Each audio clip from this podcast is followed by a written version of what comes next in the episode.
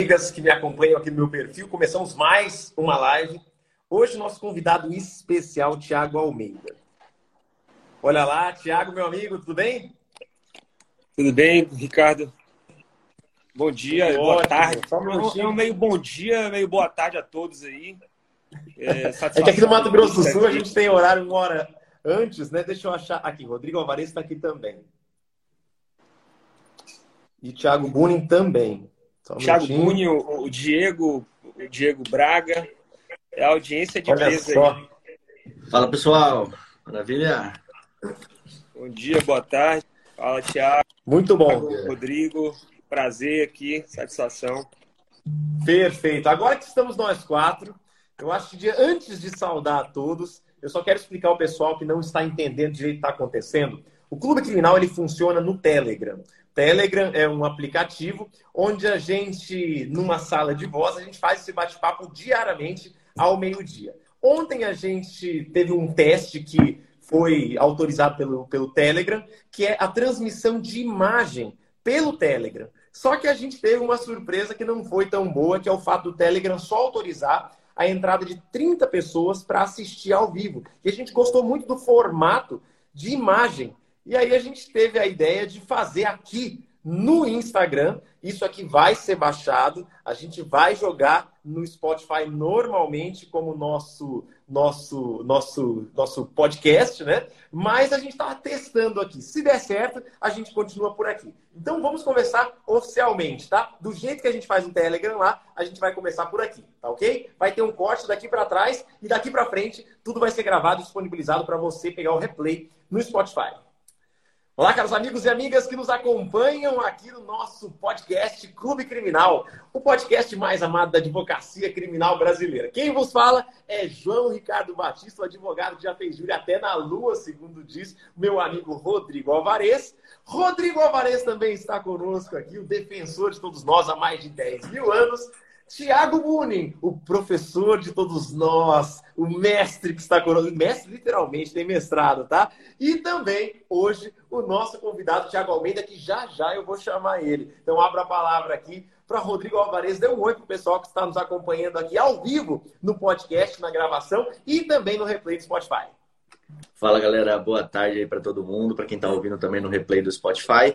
E lembrando que dentro aqui das nossas novidades, tá? Se você quer ver a gente a partir de agora, acompanhe pelos nossos Instagrams, que o Clube Criminal vai ser transmitido todo dia, das 11 ao meio-dia, pelo Instagram. E não vamos terminar com o nosso grupo do Telegram, porque depois, mais tarde, nós vamos fazer o papo de café por lá para discutir tudo que aconteceu por aqui. Então, se você quer ser o nosso convidado VIP, ficar na área VIP, vai lá para o Telegram também. Tiagão, seja muito bem-vindo aí no nosso podcast. É, na verdade, dá para falar Tiagão, seja muito bem-vindo e já serve para os dois, né? Você viu que maravilha? vai lá, Tiago. Tiago Bunin. Fala pessoal, muito bom dia, muito boa tarde para vocês. Sempre um prazer estar aqui no Clube Criminal. Não poderia faltar nesse dia recebendo meu grande amigo Tiago Almeida, um cara que eu sou fã.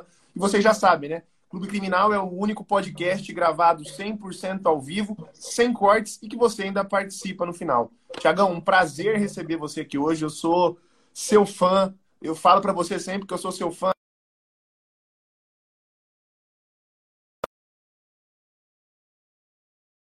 Pai, eu sou seu fã em várias funções que você exerce na tua vida. Sou seu admirador, cara. Grande abraço para você. É um prazer te receber aqui hoje. Satisfação é toda minha. Obrigado, Thiago. Você sabe que é, esse, esses elogios né, que nós trocamos é, são muito verdadeiros. Já mandei áudio para você de alguns minutos elogiando é, é gratuitamente do nada por ser uma referência para mim é, como advogado é, que luta e que estuda, né? E, para mim é, o, o, grande segredo, que trabalha muito, estuda muito e atua muito nos tribunais para ser exemplo da, da advocacia moderna. E eu falo para todo mundo isso, que realmente é, você é, é, é para mim uma referência. O doutor Rodrigo Alvarez, um prazer, satisfação estar aqui. Muito obrigado pelo convite.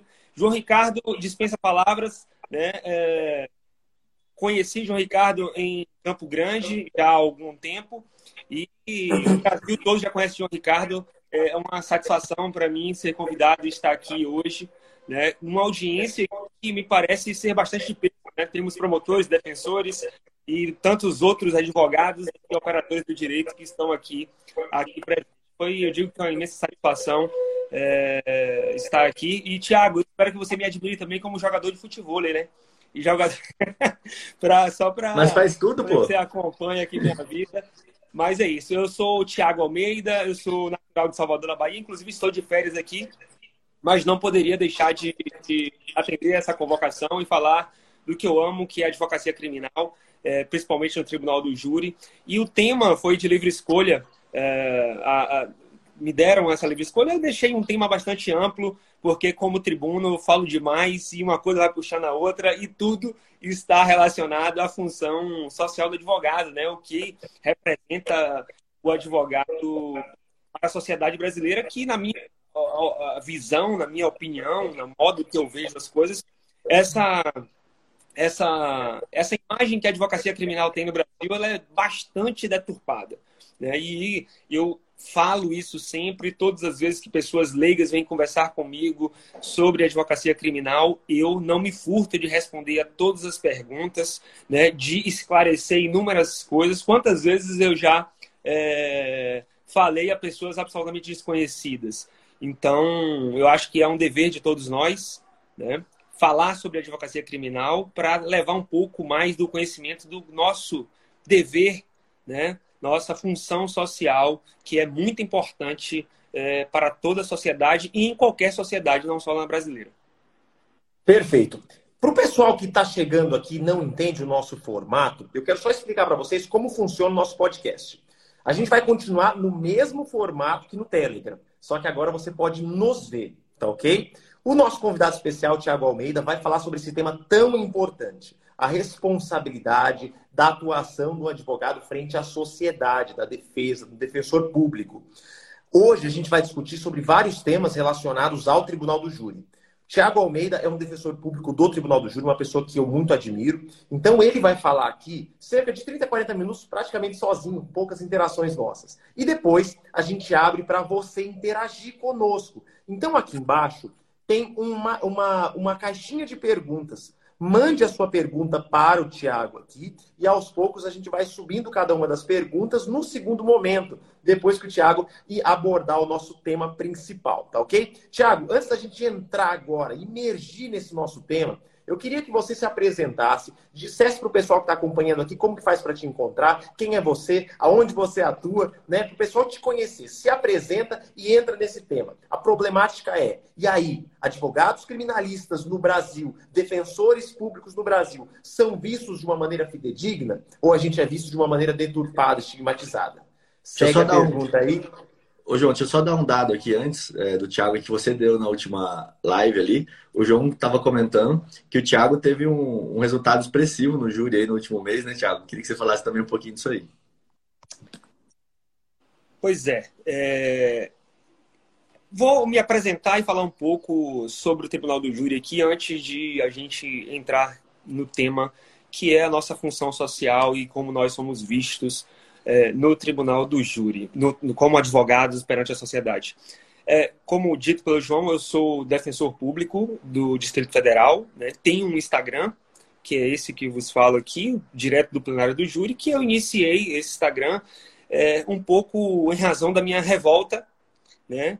É, de ver casos absurdos indo a júri, pessoas sendo condenadas e principalmente porque a sociedade não tem noção do que é que se passa num processo penal, principalmente no tribunal do júri. Então, era para é, abrir um pouco mais essa visão, né, um Instagram aberto para as pessoas é, do direito ou, ou, leigas terem noção do que se passa ali. Porque, na visão é, da maioria, parece que o tribunal do júri ela, ele é um lugar para advogado fazer teatro e absolver culpados. É isso que, que a maioria das pessoas, é, inclusive pessoas que são advogados de outras áreas, né, que não têm contato, infelizmente, tem esse tipo de, é, é, de visão deturpada. Então, eu estou é, no tribunal do júri Eu comecei como defensor público aqui na Bahia e, por uma situação específica, eu caí no Tribunal do Júri sem nunca ter subido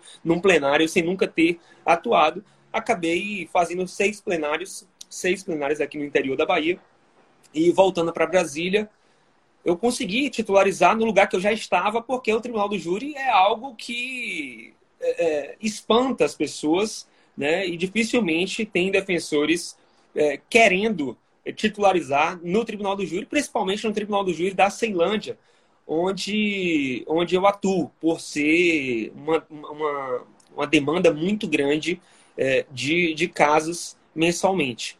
Mas é, eu sou movido por, por dificuldades, vamos dizer assim, de complexidades, porque o fácil todo mundo faz. Então eu gosto de, de algo que me desafie e o Tribunal do Júri ele é um desafio a todo plenário. Não existe um plenário que não te desafia a algo, é, que não traga alguma complexidade. Então, por essas razões é que eu é, escolhi o Tribunal do Júri e acho que fui escolhido também pelo Tribunal do Júri. Né? E graças a Deus, ninguém começa sabendo, você é, é apanha muito até para pe pegar a mão e nunca uh, estamos prontos, né? Estou uh, falando aqui com o Maurício Sacureto, que é o defensor público aqui é, do estado da Bahia. Quando eu entrei aqui no, no, no, na defensoria, o Maurício era como é uma referência aqui no Tribunal do Júri do estado da Bahia. Sabe muito bem que as nossas uh, atuações no Tribunal do Júri elas são absolutamente diferentes, mesmo que no início, no meio ou no final da nossa carreira. Eu acho que a cada, a cada mês a cada semestre nós aprendemos algo e mudamos muito é, da, forma, da forma de atuar, como nós levamos, o que nós levamos ao plenário. E isso é um constante no tribunal do júri, ou seja, é uma constante transformação, né?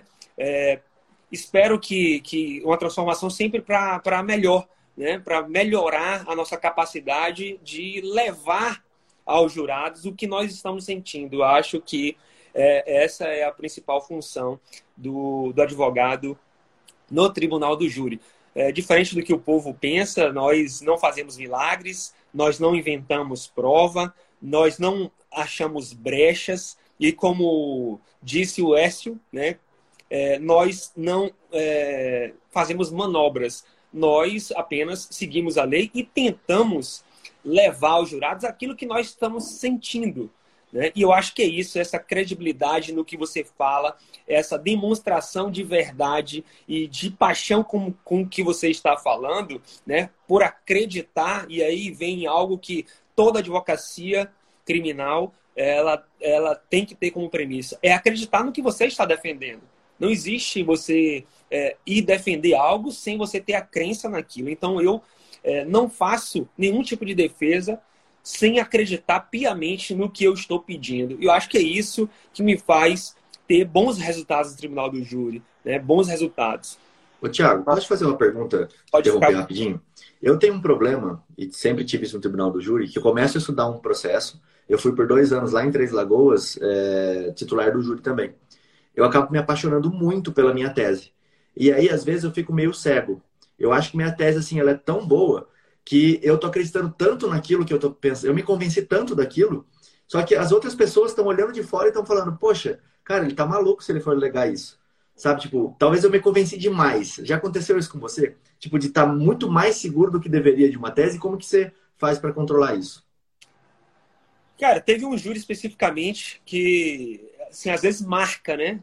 Que é, eu tinha muita convicção muita convicção nas, nas teses apresentadas e que não foram aceitas. Né? Mas isso foi motivo de aprendizado. Hoje eu não chego ao plenário convicto de nada.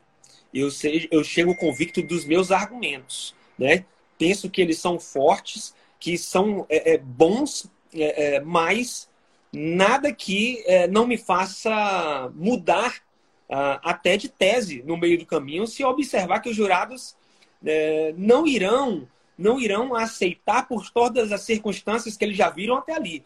Que o grande lance do tribuno é esse. Você não pode se engessar, né? ficar com a tese desde o início, essa é a tese, porque as circunstâncias do processo, às vezes a atuação do Ministério Público, ela é tão boa para fragilizar sua tese que não vale mais a pena aquilo. Então eu não, hoje em dia eu não morro de amores por tese nenhuma. Eu morro de amores pela tese que me convence e que eu sei que irá convencer. Né? Então acho que a gente tem que ter esse discernimento, essa tranquilidade no plenário e fazer análise. Eu falo sempre isso. A gente tem que fazer análise é, é, prévia é, do que o jurado irá entender daquilo que eu irei falar, né? Porque a decisão sairá disso. Então, eu acho que eu, eu penso que, que nós né, do Tribunal do Júri temos que ter essa flexibilidade, ter o feeling de saber é, modificar os rumos até os argumentos. A tese às vezes pode ficar a mesma, você iria por, um, lado de argumentação que você é, não pode mais. E às vezes uma tese muito forte, ela, ela, ela, ela, ela se transforma em tese subsidiária também, que dá uma ajuda muito grande, mas o tribuno ele não pode ficar engessado em momento nenhum. Cara, Ô, é muito legal você falar. A tese que convence e que irá, que me convence e que irá convencer. Cara, isso, é, isso é assim, de fundamental importância para um tribuno. Pode falar, João. Tiago, agora sim, é uma, já que o Rodrigo está perguntando aqui, eu quero fazer uma, fazer uma pergunta que é muito alinhada com o tema de hoje, né? Que é o, o, papel do advogado na sociedade, o papel da defesa da sociedade, o papel do, do defensor público. Coisa que acontece no júri, tá? Vamos falar de coisa prática. Promotor em alto e bom som olha para o advogado e fala: defensor de bandido, advogado de porta de cadeia, vendido, moral reduzida ao vil metal, tá aqui por conta de dinheiro. Eu não. Eu defendo a sociedade. Eu tô aqui para garantir a eternização dos valores mais caros de uma sociedade, que é a vida, que é a segurança, a paz social. Saibam discernir quem está aqui por conta de dinheiro e quem está aqui por causa dos valores mais importantes que são os fundamentos de uma sociedade. E aí, Tiago Almeida, esse discurso clichê, batido, que nós muito bem sabemos como rebater, como o advogado que está assistindo aqui pode rebater isso e o que você acha desse discurso? E ó, só antes do Tiago, o jurado está pensando exatamente isso que o João falou, viu? É, isso é uma coisa que a gente tem que saber que o jurado ele já chega com essa cabeça. Pois é, é de início, é, eu, eu tenho que dizer que, por ser defensor público, assim como o Rodrigo, nós é, não temos uma remuneração, vamos dizer assim, por conta daquela pessoa que está sendo julgada. E isso, querendo ou não, isso tem uma, um, é um facilitador. Né? Porque quando o Ministério Público vem com essa questão, ah, porque eu não ganho por, por, por condenação, né? eu peço absolvição, nós temos esse contra-argumento que nós também não ganhamos é, por absolvições, entendeu? Nós temos esse, esse contra-argumento que é um pouco diferente da advocacia da advocacia privada. Quanto a... a... O Tiago, hum, pois não. Eu, desculpa te interromper. Só fazer uns 20 centavos aqui de contribuição. Nós, advogados, direto a gente ouve isso, né? Tá aqui por conta de dinheiro. Tá aqui por conta de dinheiro. Tá aqui vendido. Quando eu sei que o promotor é desonesto, ele vai vir com esse argumento, sabe, malicioso. Sabe o que, que eu faço? Aí é dica só para o pessoal do, do, do, Clube Criminal aqui. Vai lá no portal da transparência, imprime o olerite ali de janeiro, dezembro, das férias, tá? E aí, se precisar, você levanta aquele olerite, chacoalha bem forte assim e pergunta quem é que está aqui por conta de dinheiro. Quem é que ganha mais que todo mundo aqui? Duvido que alguém ganhe. Você vai ver valores que você vai se assustar. Tô mentindo, Thiago? Não, é, é, é bem verdade. E às vezes a gente tem que argumentar, contra-argumentar nesse sentido. Já fiz júri é, de falar sobre a dificuldade da defensoria como instituição e o promotor, ah, coitadinho, quanto é que você ganha? né? E aí, às vezes, a raiva sobe, e a gente é humano, e aí eu falei, olha, eu ganho um salário é, digno para estar aqui e eu faço é, é, desse salário a justificativa maior de eu prestar contas aqui ao contribuinte, por isso que eu luto tanto. Mas eu não ganho auxílio moradia, na época tinha, de 5 mil reais quando as pessoas aí fora estão dormindo embaixo das pontes dos viadutos. Né? O senhor que já ganha, enfim. Isso é de juro e acontece, aconteceu uma vez e eu não perdi a, a, a oportunidade também de alfinetar. Né? Mas é, é, essa questão aí é muito, é muito desonesta né? da, parte, da parte contrária, está tratando é, é, sobre quanto advogado está ganhando. O advogado está ganhando, o engenheiro está ganhando. Ora, se o advogado é bom está ali para contra-argumentar, para levar fazer um julgamento justo, ele merece uma boa remuneração, sim, é normal. Quer que o advogado viva de quê? Né? Então, assim, é, da mesma forma, como você bem falou aí, da mesma forma que o, que o promotor tem o salário dele, às vezes, se a gente diluir né, os plenários do advogado no ano, é, às vezes vai ganhar menos, a maioria, creio até que ganhe menos né, do que do que os servidores públicos. Eu falo por conta do número de, de, de advogados que temos no, no, país. Então, acho que é um argumento muito, muito fraco, muito pífio e que pode se voltar contra, contra, contra eles mesmos. Né? Mas essa questão, como o João falou aí, né, da, da estou aqui para defender a sociedade, é, isso com o passar do tempo, eu venho meditando isso plenário a plenário, né?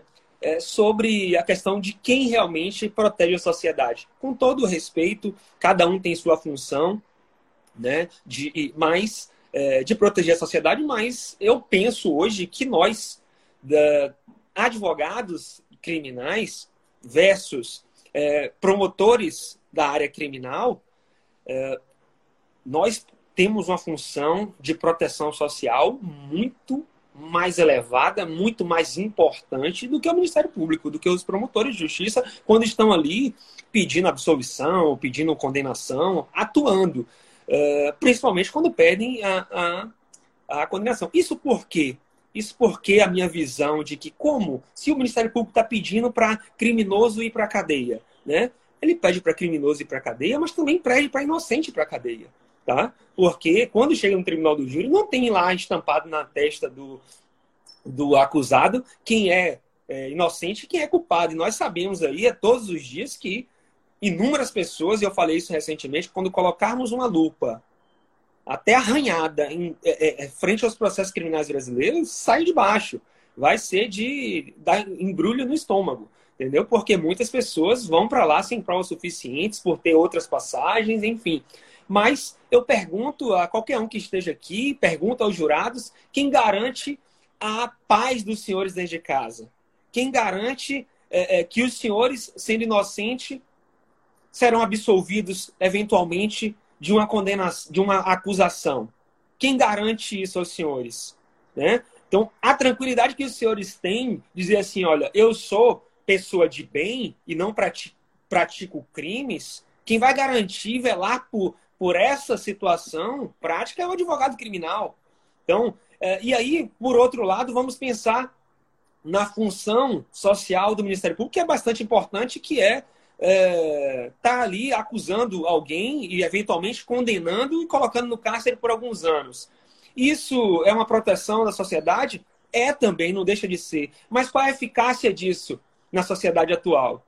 Né? Nós estamos com os presídios abarrotados e a violência os números da violência não mudam em nada e a gente está protegendo que sociedade? Porque eu não estou vendo nenhuma modificação prática na coisa. Enquanto nós, advogados, nós, defensores públicos, nós fazemos um papel importantíssimo, que é garantir é, a presunção de inocência, ou tentar garantir a presunção de inocência dessas pessoas. Né? A pessoa ter tranquilidade de estar na sua casa e dizer que, olha, ninguém pode invadir minha casa à noite. Ninguém pode invadir minha casa à noite, mesmo com mandado judicial. Ninguém pode é, invadir minha casa a qualquer hora do dia sem um mandado judicial. Quem garante isso? Já imaginou se não tivesse advogados para lutar por isso? E quem foram as pessoas, os órgãos que lutaram para essa Constituição ter todas essas garantias fundamentais? Foram os promotores de justiça? Foram os policiais? Foram os representantes do arbítrio estatal? Ou foram representantes da advocacia? Né? Então a advocacia é muito mal vista. E aqui eu, eu dou como sugestão aqui o livro do Sobral Pinto, que para mim é uma inspiração é, muito grande de como se fazer advocacia por amor, né? Por amor, e eu acho que quem faz por amor tem a recompensa também certa a recompensa financeira, porque ninguém vive apenas de amor. Nós precisamos, e é justo que quem tem competência tenha a, a, a, o correspondente financeiro para, inclusive, seguir lutando por amor. Né? Porque é, é, é, é isso é, que a sociedade espera. Mas a, a, a sociedade pensa que o advogado está ali para é, passar a mão na cabeça, para tentar de todos os modos uma absolvição de quem é culpado, que o advogado sabe de todas as, as coisas do que está acontecendo, né? É, o acusado é, nos relata tudo de, de forma é, é, sorrateira, escondida, e que nós vamos chegar ali, principalmente o, o Rodrigo está dando risada, porque eu tenho certeza que, principalmente no caso da defensoria, que há uma desconfiança ainda maior, né?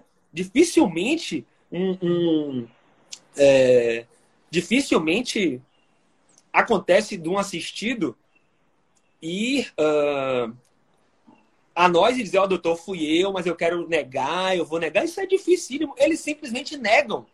Qual o que, é que ele vai ganhar dizer fui eu, mas quero negar? Eles simplesmente eles negam. Acham. E aqui eles... eu não.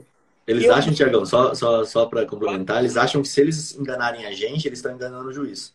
Então, basicamente, ou enganar ou não, tá? Não sei se ele está falando a verdade ou não. Mas eles acham que a história que eles têm que contar para o juiz, eles têm que contar para a gente. E até uma discussão que a gente estava falando sobre orientar ou não, o pessoal pediu para outro dia a gente trazer esse tema aqui, outro dia a gente debate, se, é, se o advogado pode ou não orientar o cliente, não no sentido de falar o que vai acontecer, mas no sentido de falar fale isso ou fale aquilo. Era uma outra discussão que a gente abriu, mas pode continuar, desculpa aí. Não, de forma nenhuma, fica à vontade a todos aí, o Thiago, o João, você. É, perguntaram sobre. Não é um livro, é um filme sobre a história do Sobral Pinto. Né? É, é difícil até de achar, mas eu assisti no YouTube mesmo. Então é interessante, é algo inspirador, certo? Mas é isso. Então a sociedade pensa que a gente está ali para, no caso do advogado particular, para ganhar o dinheiro e absolver um cara que cometeu um delito, né? E a, a, a defensoria tirando a parte do dinheiro, tirando a parte do dinheiro, pensa que está ali a todo custo querendo absolver um cara que é culpado, né? Então a advocacia. Pois não, Thiago. O Rodrigo até mostrou o filme aí, é Sobral Pinto, o homem que não tinha preço, né? É o nome do. É, é fantástico esse filme e até indico outro. Tem outro que chama, um documentário no YouTube que chama Advocacia em Tempos de Ditadura, que também mostra, né? É toda a função social da advocacia, nos tempos de chumbo e etc. Sensacional também. Esse, esse, esse filme que o Thiago falou é demais do Sobral Pinto. É, é muito bom. Perfeito. É. Então, é, é, o que acontece é isso. Há uma, uma deturpação dessa imagem né, da, da advocacia que a gente precisa é, é, combater e não combate só no júri, não. A gente combater no dia a dia, senta num bar. Ah, porque você defende bandido? É, eu defendo, defendo defendo bandido porque o direito ampara e eu vou em busca do direito. Eu falo isso no júri. Eu não estou aqui para defender o fulano de tal. Às vezes eu nunca nem vi o cara. A primeira vez eu tô, que eu estou vendo assistida no dia do júri, converso com ele, olha, a primeira vez que eu estou assim. Só que é o seguinte, a lei é conhecida. E nós somos, é, é, é, somos a, a, a, um instrumento de fazer garantir essas leis. E mais, a gente tem que entender, e eu falo isso aos jurados, que antes de fazer defesa e rebater argumentação, nós somos, nós advogados criminais, somos fiscalização. Né? Nós somos fiscalização do poder estatal. Para saber se o poder está sendo exercido de forma correta. Porque, veja bem, já aconteceu comigo num, num júri específico. Um apenas era um homicídio tentado e réu confesso. Homicídio simples tentado, réu confesso. Qual é a função do advogado? Pedir a absolvição a todo custo? E aí as pessoas acham, tem na cabeça que nós vamos para lá todas as vezes pedir absolvição. No imaginário popular, a defesa criminal, ela vai lá pedir absolvição a todo custo em todas as situações. E isso nós estamos cansados de saber que é muito longe da realidade. Muito longe daí. Quando eu vou explico, olha, é, é, às vezes a gente não discute a autoria, materialidade, a gente vai discutir a qualificadora, né? Que é uma, uma, uma, uma pena dentro da pena. Né? Uma pena dentro da pena, é o dobro da, da, da pena de homicídio. Então, que vai discutir aquilo ali, são circunstâncias absolutamente é, é, às vezes, desprovidas de provas suficientes e que estão ali. Né? E nós vamos apenas pedir a retirada da qualificadora, se nós é, conseguirmos, mas no imaginário, e aí eu tento quebrar, pelo menos no Tribunal do Júri, todas as oportunidades que eu tenho de conversar Thiago, Deixa eu fazer um parênteses com isso que você falou, isso foi brilhante. Sabe, se, se a gente esquecesse tudo que foi dito aqui, lembrar só disso. Qualificadora é uma pena dentro da pena. Eu vou levar isso para meus júris. Sabe por quê, Thiago? Nos meus júris, eu falo que a qualificadora requer um dolo para além de um dolo de matar.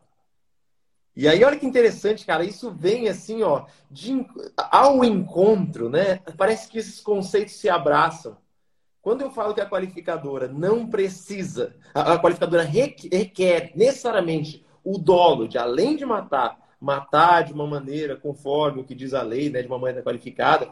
Quando você fala que é uma pena dentro da pena, fala, peraí, é necessário duas penas para esse indivíduo? Ele já, já vai ser apenado. Mais uma pena para ele. Cara, fantástico. Adorei. Só quero fazer essa, essa, essa menção pública aqui, porque eu achei fantástico isso. Uma pena isso, dentro da pena.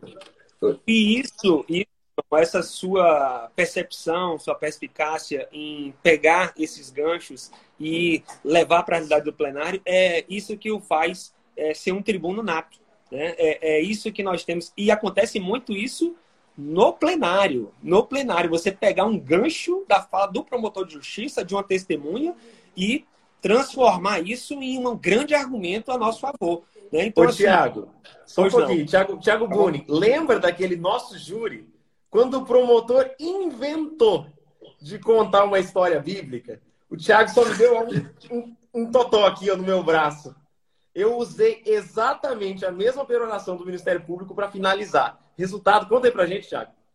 Eu não, eu falei, João, eu estudei em colégio de padre, mas eu fugia do colégio, era expulso, suspenso, Agora, o João foi quase pastor, então eu falei, João, você conhece a Bíblia melhor do que eu. Entra, de, entra com os dois pés no peito desse promotor que eu tenho certeza. O João virou o jogo, né? Conta aí, João. Cara, foi a mesma história. Ele se utilizou da história de Abraão. Isso aí tá no meu perfil, inclusive. Lá para trás, dá uma olhada, pessoal. Depois entra no meu perfil e pesquisa isso aí. O promotor usou a história de Abraão sacrificando Isaac e tal. Não lembro qual foi a analogia que ele fez. Eu utilizei a mesma história que o promotor, peguei a faca do crime e encenei Abraão com os braços levantados, prestes a sacrificar o seu próprio filho, seu único filho, Isaac, em obediência a uma lei divina. E aí eu mostrei para o jurado falando: olha, talvez Abraão teve esse grande desafio de cumprir uma lei, por mais difícil que fosse, mas fazendo o que é certo. E hoje vocês têm a mesma obrigação. A legítima defesa está na lei e a lei impõe absolução para esse caso. Esse caso grita por legítima defesa. E a grande dificuldade hoje talvez seja a mesma de Abraão. De por mais que seja difícil a decisão, que você tome a decisão certa. A decisão certa nem sempre é fácil. Mas hoje vocês vão ter que tomar a decisão difícil e igualmente justa de absolver o réu por legítima defesa.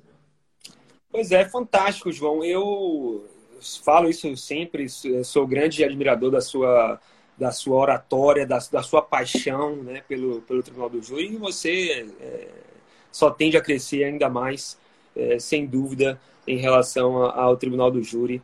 É, eu espero nunca precisar, mas caso precise, um dia eu, eu, irei, eu irei, não vou dizer contratar, porque eu não tenho dinheiro para pagar. Defensor público não tem dinheiro para pagar. É, é, o João, né, é, é, crime, é, é criminalista mas eu espero, eu espero não precisar e tenho certeza que não precisa. Não vai, não. Mas se precisar, tá, tá, tá prometido pro bono aqui em público. então volta. Posso entrar nessa aí? Não, tô brincando. Ô, Ô, Thiago, os caras querem bolsa júri agora, aí fica difícil, hein? Pois é.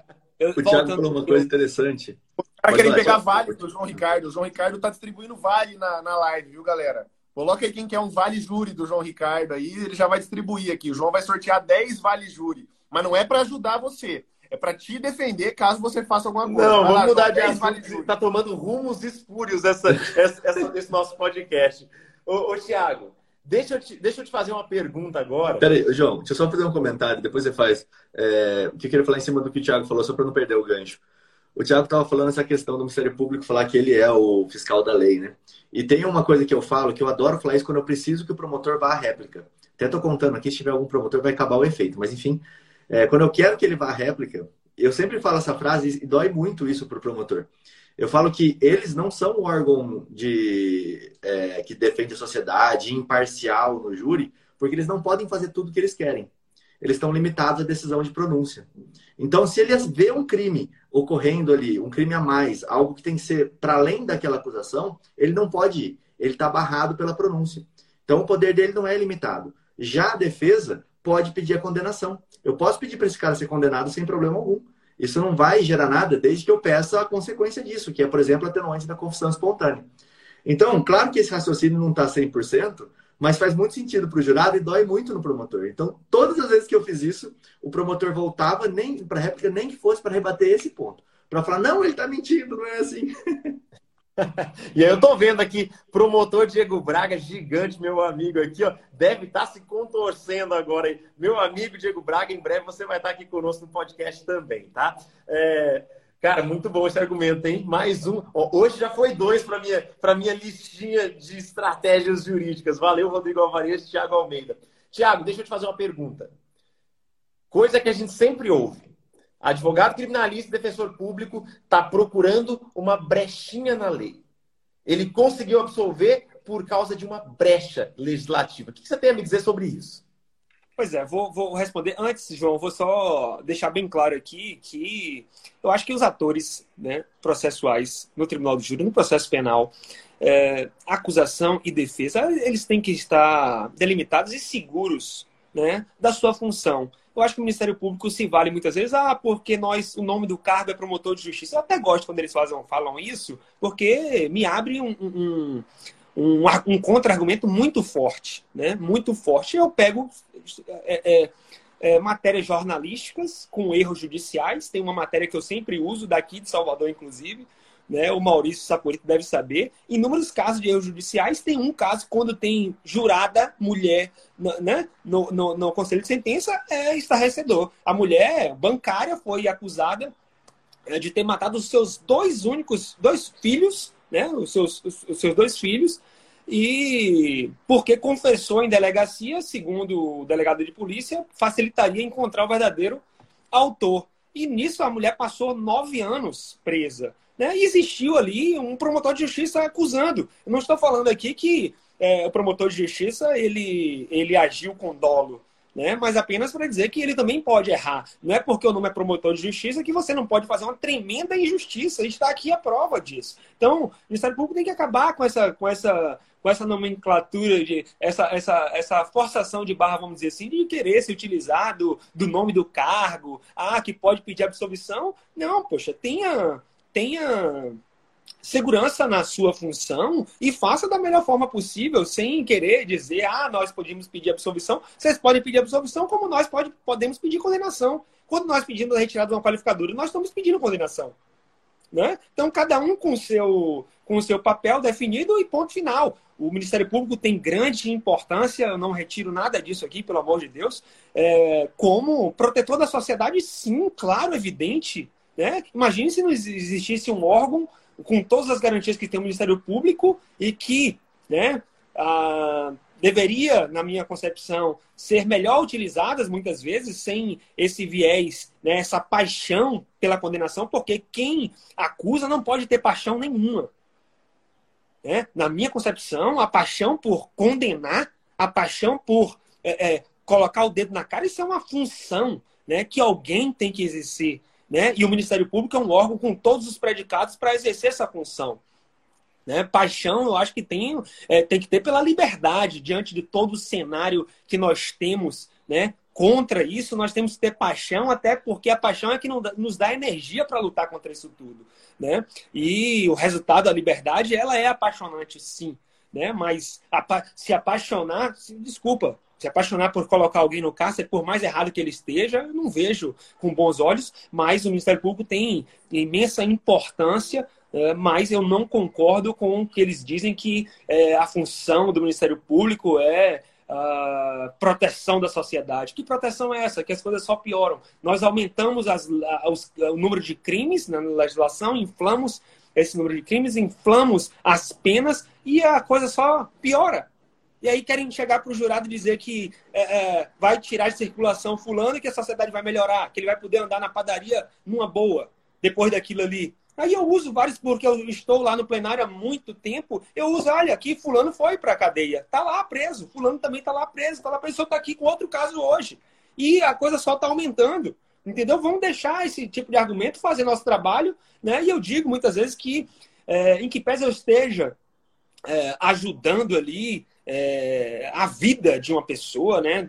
Dando, tendo responsabilidade sobre o destino da vida de uma pessoa. Infelizmente, o meu trabalho também é enxugar gelo na área criminal, porque outros casos vão vir, mas para aquela pessoa não é enxugar gelo, para aquela assistida que está ali, né?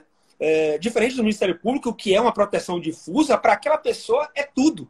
É a vida, é a liberdade dele, é o futuro dele. Né? Há essa grande diferença. Então, assim, é, com todas as venhas né, e, e, e, o respeito que eu tenho pelo Ministério Público, pela função, e como eu, às vezes eu digo no plenário, às vezes se eu tivesse, é, é, é se eu fosse promotor de justiça, eu iria fazer meu trabalho eu iria fazer meu trabalho dentro da razoabilidade e aqui entram uma outra, outras questões, questões é, é, de humanística de vida. Não sei se o, se o promotor de justiça ele pode ocupar um cargo como é, na área criminal sem ter passado pelo outro lado, né? Sem ter tido essas experiências, entendeu? Então, assim, é, é, eu, eu, sinto muito pelo nosso sistema ser dessa forma, né? De você pegar uma pessoa que muitas vezes não saiu de casa e está ali no tribunal do júri apontando o dedo, achando que a prova é suficiente porque ele se convenceu, né? Daquilo ali. É bem complicado isso tudo, mas é, infelizmente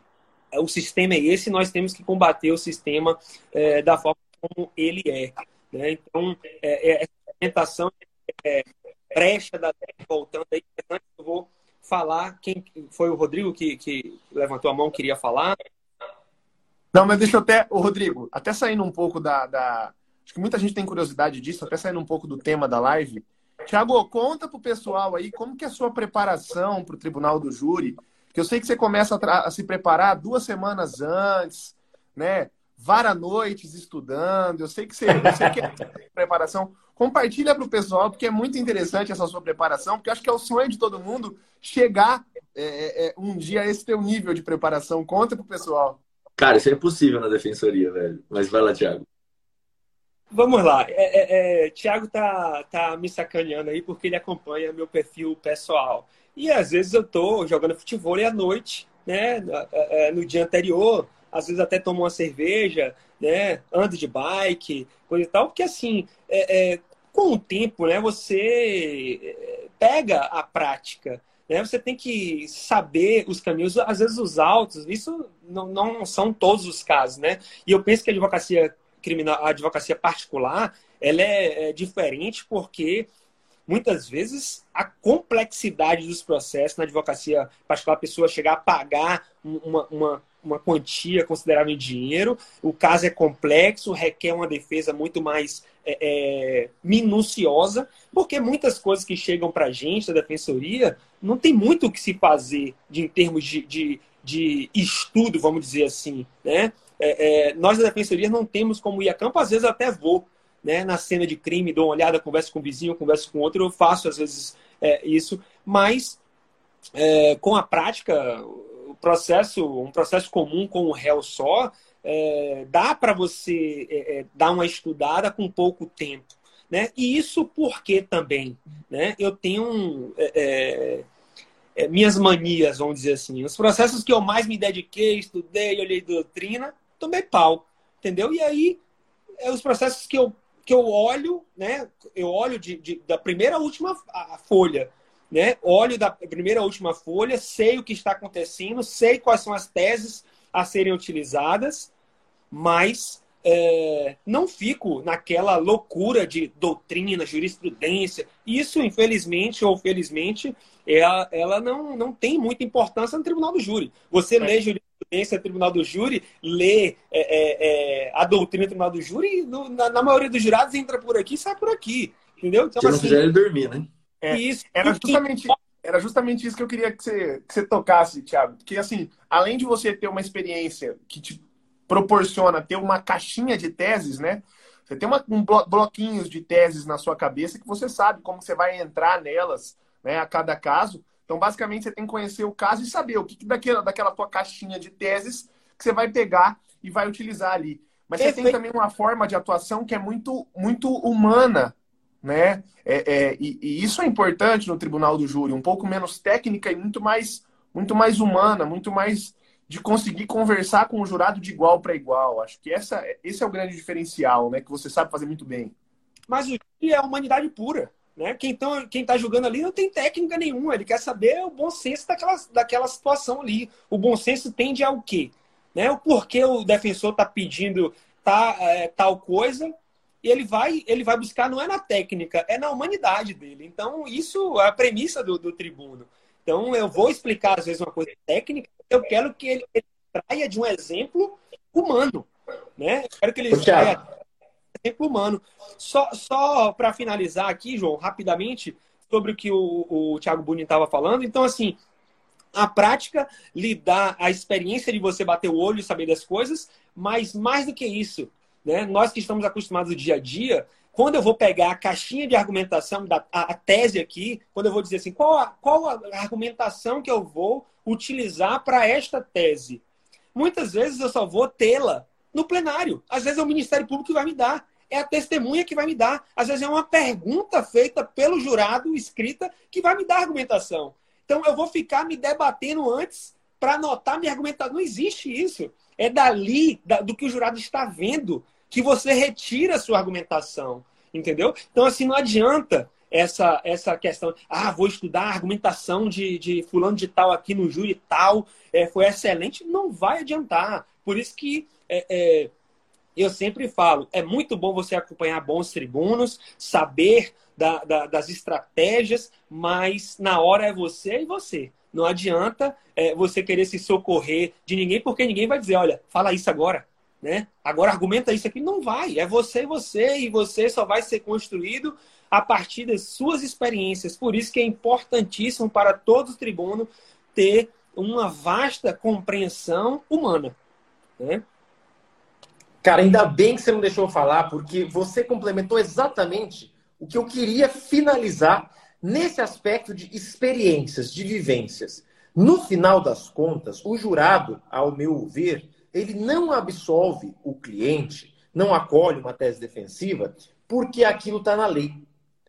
Ele absolve porque ele achou justo ou injusto a proposta apresentada a ele.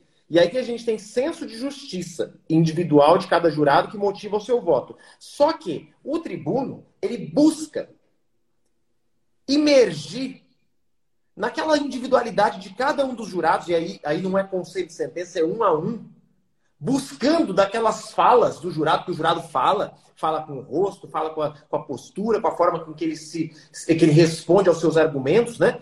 Buscando o senso de justiça de cada um deles. Só que cada um deles tem uma vivência, e o Tiago falou muito bem aqui. Né? O senso de justiça deles, o que eles acham justo ou injusto, é a partir das vivências dele. Só que são as suas vivências, tribunos, que também vão fazer você falar com propriedade sobre algo que é caro a você. O sentimento de justiça. Então, no final das contas, é humano, julgando o ser humano, sendo convencido por outros seres humanos, todos falando sobre o que é justo e o que não é justo. Leva quem consegue aflorar, fazer reviver o senso de justiça daqueles indivíduos que não conhecem o réu, mas que de alguma maneira consegue vestir as suas roupas, calçar os seus calçados e ver que talvez ele, no lugar do réu, também gostaria de ter um resultado justo. Justiça, para mim, é o que define o tribunal do júri como um todo. Perfeito. E... O legal ali foi ver o João pegando uma, o que você falou, pegando o que eu falei, pegando ali algumas coisas e colocando nas caixinhas dele aqui, né? Não é que ele vai usar no próximo, Mas em uma hora, esse que tá lá na caixinha dele, ele vai puxar e vai usar aquilo quando tiver uma qualificação. Cara, e no júri é isso aí. O Thiago acabou de falar. Às vezes a tese vem do promotor. E aqui, é. essa fala veio da nossa conversa aqui, né? E no júri é muito isso, é muito isso. O Thiago vai poder. O Thiago sabe mais do que ninguém, né? A gente vai pegando os ganchos que nos vão deixando ali soltos pelo danado do júri e do nada a gente amarra tudo aquilo, coloca numa caixinha e entrega para o jurado só para ele abrir aquele presente e se deleitar. Ô, João, enquanto o Thiago complementa, vai selecionando uma pergunta para a gente começar um papo de café aí. Pode ir lá, Thiago. Pegando aqui o, o, o gancho do João, eu sempre falo aos jurados que às vezes o Ministério Público vem, por exemplo, com a tese de que não está configurada a legítima defesa. Né? E aí a gente, a gente tem que rebater né, essa, essa argumentação e por, por vezes fica difícil, porque tecnicamente ela não está configurada. Mas a pergunta é: o jurado está atrelado à lei para absolver por legítima defesa? Quem escreveu a legítima defesa, o conceito de legítima defesa, tem o mesmo conceito que o jurado? O jurado ele precisa conhecer os meandros da lei? Penso que não. Né? Penso que não, penso não, tenho certeza que não. Então, é o bom senso da situação que vai é, é, convencer ou não o jurado, e não que há moderação. Houve moderação ou não houve moderação? Vai ficar se discutindo isso aí, mas o jurado não quer é, é saber se tecnicamente está enquadrado perfeitamente. Né? E volto e repito: o jurado não para absolver, o jurado não está atrelado à norma legal né, ele não está atrelado à norma legal e até por, por isso que o quesito absolutório genérico. Acabou aquela coisa de você estar. Porque como é que você vai quesitar todos os requisitos de uma, de uma legítima defesa a um jurado que é leigo? Isso aí é, é algo. Né? E o que a, a, o outro lado, o Ministério Público, quem tem uma visão mais é, é, acusadora, mais punitivista, pode vir a falar é: poxa, então para absolver ele não está atrelado à lei, mas para, para condenar ele está atrelado à lei? Eu não diria nem atrelado à lei, ele está atrelado à suficiência de provas. Né? E que seria papel do Ministério Público também saber dessa suficiência ou não, agir com honestidade o tempo inteiro né, em relação a isso poxa, é suficiente ou não é suficiente? Né? Aquela questão do estándar probatório. Né? Qual uh, uh, o percentual, vamos dizer assim, hipotético para se condenar alguém? É certeza? Claro que não é 100%, nunca será. E não existe isso. Mas temos que ter é, é, essa, essa, essa, essa elevação a 90% ali para se condenar uma pessoa. Entendeu? Então, assim, é entender isso. Ah, o, a, a, se usa a soberania hoje contra o acusado para garantir a, a prisão, né? para manter condenação com ausência de prova, usa soberania. Enquanto a soberania está no direito fundamental né, do acusado, o tribunal do júri está lá previsto no artigo 38, a inciso 38 do artigo 5 como direitos e garantias fundamentais. Aquilo ali é, tem que ser interpretado a favor sempre a favor do acusado, mas a gente vê uma deturpação completa para se dizer, ah, não, condenou é soberano. Não, condenou é soberano, mas tem que se ver, a, a, a, viabilidade daquela condenação. Agora, absolver é soberano. É soberano. A não ser que você me diga que o tribunal do júri está atrelado a, te, a teses jurídicas, a teses técnicas. Né? Então, a gente vai ter que formar toda a população que vai a, ao tribunal do júri. Entendeu? Então, são coisas assim que, com o mínimo de, de, de luz, né, você consegue observar. João, eu não quero deixar de responder a uma pergunta sua sobre brecha. Né? Não existe brecha em lei. Não existe brecha em lei, existe a lei. Né? E ela existe não é para passar a mão na cabeça de ninguém. Ela existe porque fatos históricos já demonstraram que sem elas, sem essas leis que garantem direitos, nós nos deparamos com inúmeras injustiças. É apenas por isso. Mas essa lei aí, ela só vai servir ao cidadão de bem quando ele ou o familiar dele tiver no banco dos réus. Aí ele vai entender perfeitamente porque existe aquela lei. Né? Olha, por conta dessa situação. Ah, entra numa casa é, sem mandado e acha esporadicamente lá uma outra, uma outra, um outro objeto ou um outro ilícito lá. Ah, não pode brecha na lei? Isso está garantindo que a polícia ou o Estado não entre na casa que, de cidadão que não tem nada a temer. Já imaginou a polícia entrar de madrugada na casa de cada um de nós, com nossos filhos lá? Sabe o trauma que isso pode causar? A família, né? Uh, de, uma forma, de uma forma absolutamente desnecessária. Aí, aí as pessoas adoram dizer: não, mas achou lá. Achou porque, porque agora está se utilizando de brecha em lei. Eu não sei qual é a brecha que nós temos em lei. Né? Eu desconheço, não vejo nenhuma delas e sei que todas as leis e todas as garantias que existem foi por conta de, da existência de fatos pretéritos que desaguaram em situações absurdas, injustas, tá? Então era isso é, que eu queria falar. E finalizando para a gente uma pergunta, João.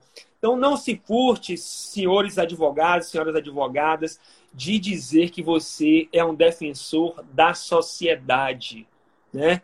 Um defensor de toda a sociedade, que seu papel é fiscalizar o poder, né? o poder punitivo, o poder processual do Estado, que você a, simplesmente busca garantir a aplicação correta das leis. E isso é uma garantia de todos nós, principalmente daqueles que não tem nenhuma evidência, nenhum indício de ter cometido ou de vir, de vir, vir, a ter cometido crimes. É uma garantia, porque, como eu sempre digo em plenário, quem chega nesse banco dos réus, quem chega nesse banco dos réus aqui, inocente ou culpado, tem a mesma placa na testa para o Ministério Público. Placa de nome, inscrição de culpado. Depois se vai observar que é inocente numa revisão criminal ou achou o verdadeiro culpado, isso aí são outros 500. Mas quando chega lá, culpado e inocente são tratados da mesma forma, não existe diferenciação. Não existe diferenciação. Então, nossa luta é por todos. O direito, o direito posto, ele não ver cor de pele, não ver bairro onde mora, não ver é, o que se passou na vida daquelas pessoas. E cabe a você, advogado criminal, garantir o direito de todas essas pessoas indistintamente. Cabe ao Estado provar a culpa. E você, advogado criminal, não tem nenhuma responsabilidade sobre o aparato estatal que não conseguiu provar essa culpa. Isso é uma garantia minha, do João, do Rodrigo, do Thiago Buni, do Rodrigo Estoqueiro que veio aqui. Eu quero deixar o registro, né, que é uma pessoa que da minha profunda admiração. Então, é um direito de todos nós, é uma garantia, uma garantia principalmente de quem não tem envolvimento com nada, tá bom? Então, não se furtem de dizer, de falar a todos o seu papel, que é muitíssimo importante para a sociedade. No dia que eles souberem, eu espero que não saibam da pior forma. Saibam com, saibam com consciência política o que falta no nosso país, na minha concepção, é uma conscientização política maior da população. Nós, pessoas adultas, pessoas com 40, 50 anos, nunca leram os direitos fundamentais é algo assim que né, não dá para acreditar. Não dá para acreditar. Mas são os primeiros a vir a dizer que advogado é tudo malandro, que é defensor de bandido, que esse, aquilo, outro. Não, não, nunca leram nem, nem o artigo 5 nem o artigo 5 Então, assim, eu não me furto de rebater, de trazer os argumentos para convencer. Da mesma forma que eu, eu tento convencer os jurados, eu tento convencer o cidadão comum. Tá? Do, do, do meu papel, do papel da advocacia que é fundamental na nossa sociedade para a paz. Para a paz. A tranquilidade de se deitar a cabeça no travesseiro e dizer aqui, olha, eu sou uma pessoa que não cometi nada e por isso eu não serei acusado, ou até poderei ser acusado, mas não serei condenado. Quem traz a toda a sociedade somos nós, advogados. Tá? E eu me incluo na advocacia, né? uma advocacia especializada do Estado, mas eu me incluo e o papel é importantíssimo. Importantíssimo. Tá mudo, João. Brilhante as suas palavras, meu amigo. Fico feliz demais por tamanha contribuição. O Instagram está me avisando aqui que nós temos mais 30 segundos de live. Muito obrigado, você é um gigante. Admiramos você de uma maneira que você nem imagina. Obrigado a todos vocês que estiveram aqui. E até mais, meu amigo. Os seus 18 segundos de despedida. Não, eu que agradeço. É sempre uma satisfação imensa falar sobre direito, falar sobre advocacia criminal, falar sobre o tribunal do júri. Eu